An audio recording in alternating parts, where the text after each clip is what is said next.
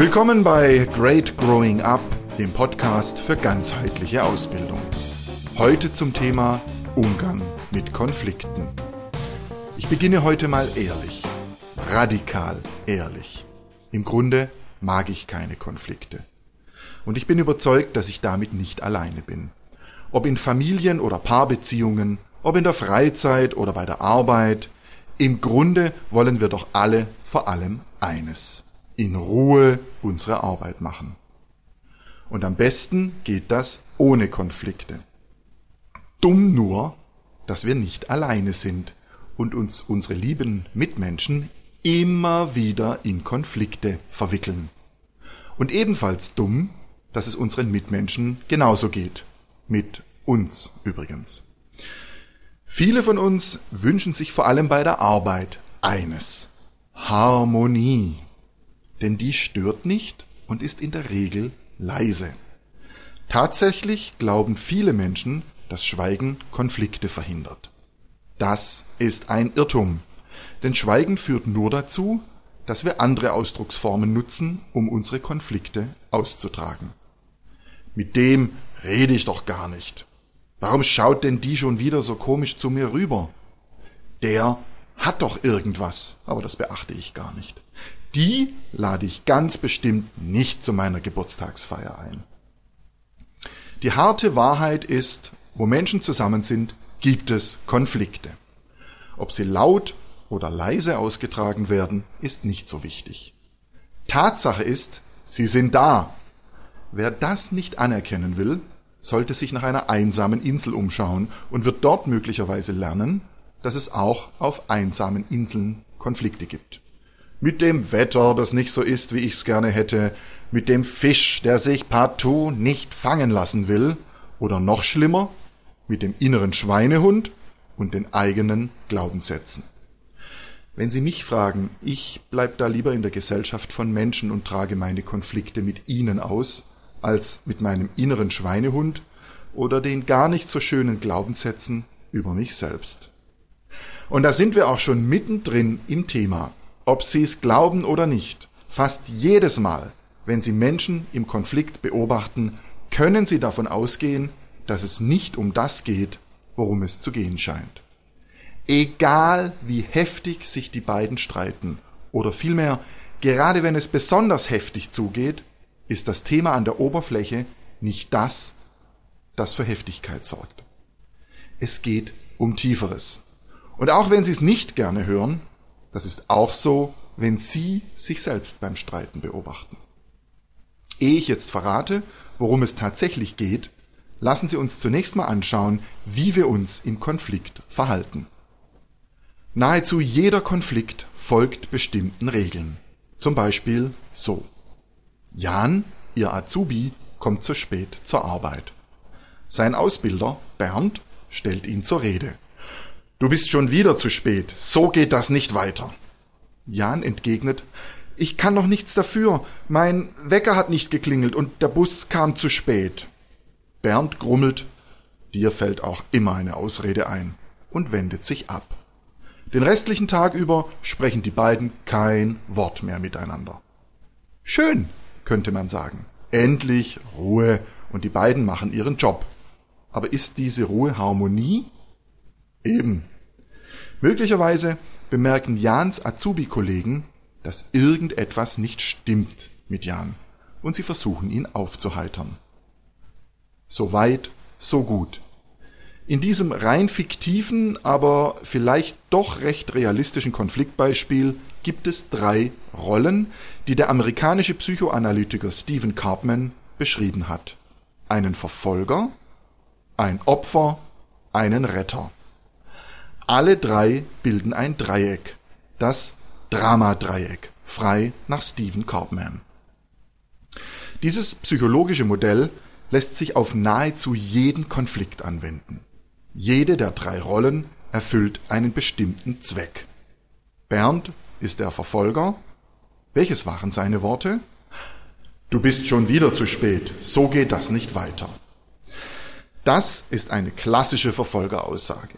Ihre wichtigsten Bestandteile sind die Worte du und schon wieder.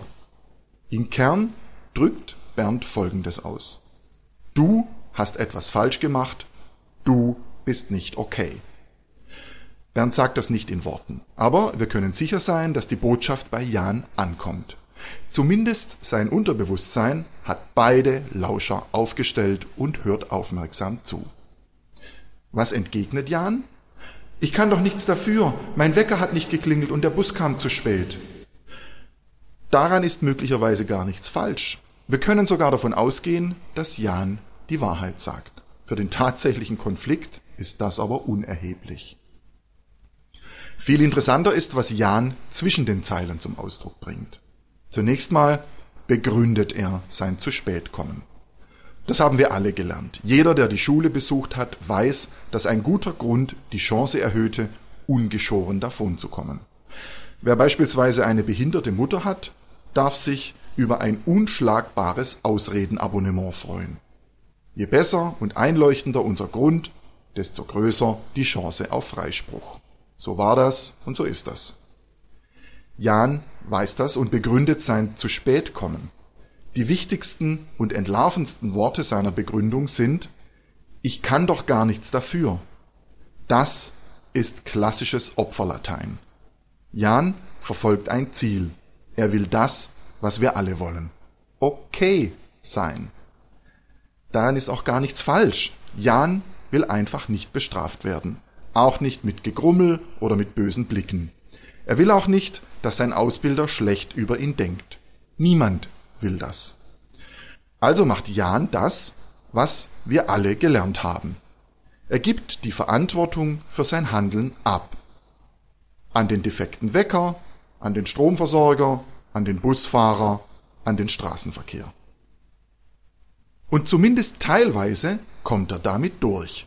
Bernd, sein Ausbilder, gibt auf. Er grummelt zwar noch etwas in seinen Bart, aber zumindest vordergründig ist Jan aus der Nummer raus. Tatsächlich aber ist keiner so richtig glücklich damit, wie die Sache gelaufen ist. Bernd ist genervt, weil er bei Jan nichts erreicht. Jan fühlt sich unwohl, weil irgendetwas nicht okay ist. Etwas ganz Wichtiges nämlich, er selbst. Denn sein Opferlatein hat eine zwischen den Zeilen versteckte Geheimbotschaft transportiert. Ich kann doch gar nichts dafür bedeutet, ich bin nicht verantwortlich für mein Handeln. Und ich bin nicht verantwortlich für mein Handeln bedeutet nichts anderes als ich bin nicht okay. Möglicherweise wälzt Jan gerade einen gar nicht so abwegigen Gedanken. Immer hackt der Bernd auf mir herum. Solche und ähnliche immer krieg ich auf die Mütze Aussagen sind Hochleistungsopferlatein. Die anderen sind verantwortlich. Ich kann nichts dafür. Da scheint ein Vorwurf an die anderen also beispielsweise an unseren Ausbilder Bernd, mitzuklingen. Der hackt auf mir herum ist gleich, der ist nicht okay. Unser Unterbewusstsein aber hört auch den Vorwurf an uns selbst. Ich bin nicht okay, weil ich keine Verantwortung übernehme. Und weil ich dauernd Vorwürfe bekomme. In diesem Teufelskreis können gute Opfer ganze Leben zubringen. Das Schöne daran ist, es gibt keine unliebsamen Überraschungen mehr. Jeder Konflikt endet unweigerlich im Drama und Opfer kontrollieren das Drama. Ohne Opfer gibt es gar kein Drama. Richtig geübte Profi-Opfer suchen geradezu nach Verfolgern, mit denen sie ein Drama beginnen können. Und wenn, wie auf einer einsamen Insel, gerade keine Menschen zur Verfügung stehen, egal, Profi-Opfer fühlen sich von allem verfolgt. Vom Wetter, von der Politik, vom eigenen Unvermögen, dem Leben, dem Universum und dem ganzen Rest. Wer jammern will, findet bejammernswerte Umstände. Welche Rolle spielen eigentlich Jans Azubi-Kollegen in unserem Drama? Die, von der viele glauben, sie sei die Gute. Den Retter. Retter sind beliebt. Sie stehen für den Ritter in schimmernder Rüstung, der auf seinem edlen Ross herangaloppiert, sein klingendes Schwert aus der Scheide zieht und uns von allem Übel erlöst. Was bitte soll daran schlecht sein? Ehrliche Antwort? Gerne. Nichts. Am Retter ist nichts schlecht. Genauso wenig wie am Verfolger und am Opfer. Alle drei sind nur Rollen, die eine ganz bestimmte Entwicklung beschleunigen. Wir werden älter. Nein, wirklich, im Drama passiert sonst gar nichts. Kein Drama löst sich von selbst auf, keiner wird glücklicher oder unglücklicher, als er es ohnehin schon war, und keiner wird schlauer oder gar weiser, als er es ohnehin schon war. Im Drama gibt es weder Erlösung noch Wachstum. Wenn Sie daran Zweifel haben, beobachten Sie mal, wie oft Sie Konflikte austragen, die immer dem gleichen Muster folgen. Einer weint, der andere verlässt verärgert den Raum, oder einer schweigt und der andere fühlt die schale Freude darüber, das letzte Wort zu haben. In der Regel sind es Konflikte, nach denen später keiner mehr weiß, was eigentlich der Auslöser war. Wissen Sie warum? Weil das Thema an der Oberfläche komplett irrelevant ist. Nochmal zum Retter. Jans Ausbildungskollegen wollten ihn aufheitern, vielleicht indem sie ihn ablenken. Das ist lieb gemeint und kann auch funktionieren, aber die Rettungsaktion hat eine unschöne Nebenwirkung. Ein Retter stellt sich immer über das Opfer. Denn seine unterschwellige Kommunikation ist, ich rette dich, denn du alleine kannst das nicht. Sprich, ich bin okay, aber du Opfer, du nicht. Und Opferohren hören das. Das kann ich Ihnen versichern. Es ist übrigens ein großer Unterschied, ob Jan danach fragt, aufgeheitert zu werden oder nicht. Wenn er fragt, übernimmt er Verantwortung für sich selbst. Ein Profiretter wird darauf gar nicht warten. Er rettet nicht, weil er Jan etwas Gutes tun will, sondern sich selbst. Als toller Retter dazustehen oder vielleicht auch nur, weil er Jans Traurigkeit nicht aushalten kann. Retter retten ungefragt und bei Lichte besehen am ehesten sich selbst. Und nur um nochmal an den Konflikt zwischen Jan und seinem Ausbilder Bernd zu erinnern, der ist immer noch unaufgelöst. Wenn Sie diese Podcast-Episode optimal nutzen wollen, gönnen Sie sich den Spaß und überlegen Sie sich mal, welche der drei Rollen im Drama Ihr Favorit ist. Sind Sie am liebsten Verfolger, Opfer oder Retter? Wir alle haben unsere Lieblingsrolle. Das bedeutet nicht, dass wir nicht auch in eine andere Dramarolle schlüpfen können. Das tun wir auch und hüpfen mitunter in ein und demselben Drama munter im Dreieck umher. Das macht ja den Reiz der Sache aus. Denn Dramen fühlen sich unglaublich lebendig an. Wir fühlen etwas, können andere oder uns selbst beschuldigen oder retten. Und genau deshalb lästern wir gerne über andere, jammern wir gerne über das Wetter oder die Politik oder fordern andere auf, jetzt wieder lieb zueinander zu sein. Und am folgenden Tag geht alles wieder von vorne los. In der Paarbeziehung, in der Familie, mit den Freunden, im Unternehmen. Schönes Leben noch. Das Modell des Dramadreiecks kann uns helfen, uns besser kennenzulernen. Aber nur, wenn wir achtsam sind und nicht Opfer des Modells werden. Das passiert schneller, als manchem lieb sein dürfte.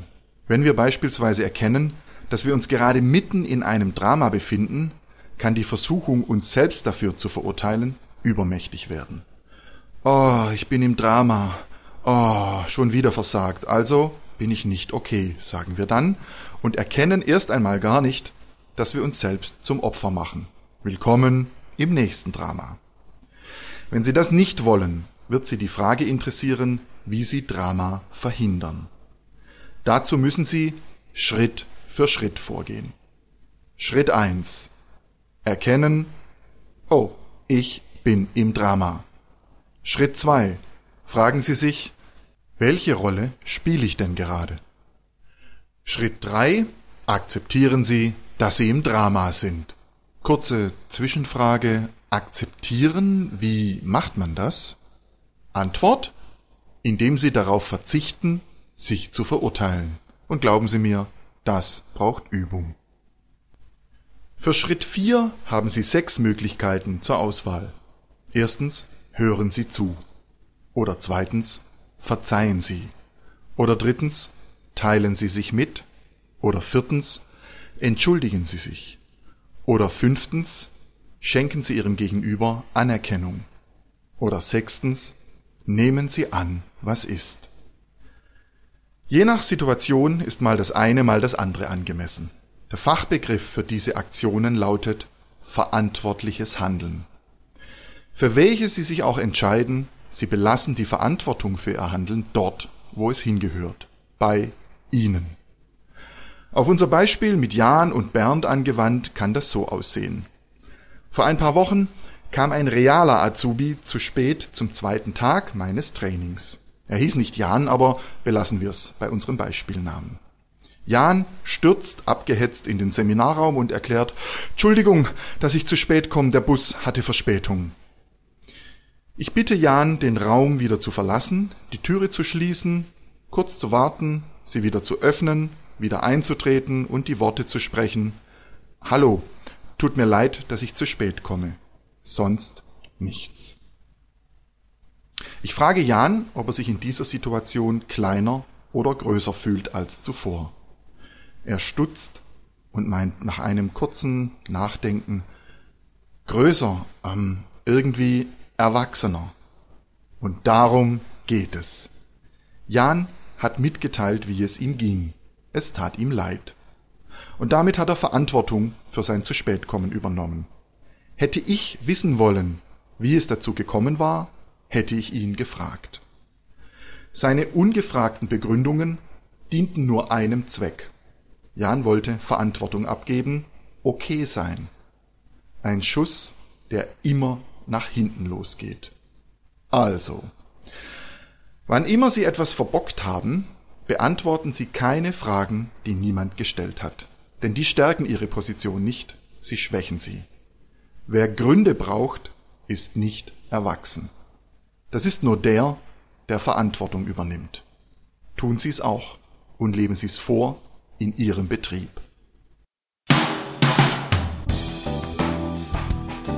Unternehmen wollen wachsen, Menschen auch. Mehr dazu finden Sie auf meiner Website www.greatgrowingup.com. Dort habe ich auch ein Transkript dieses Podcasts bereitgestellt. Danke fürs Zuhören und machen Sie es gut. Ihr Matthias Stoller.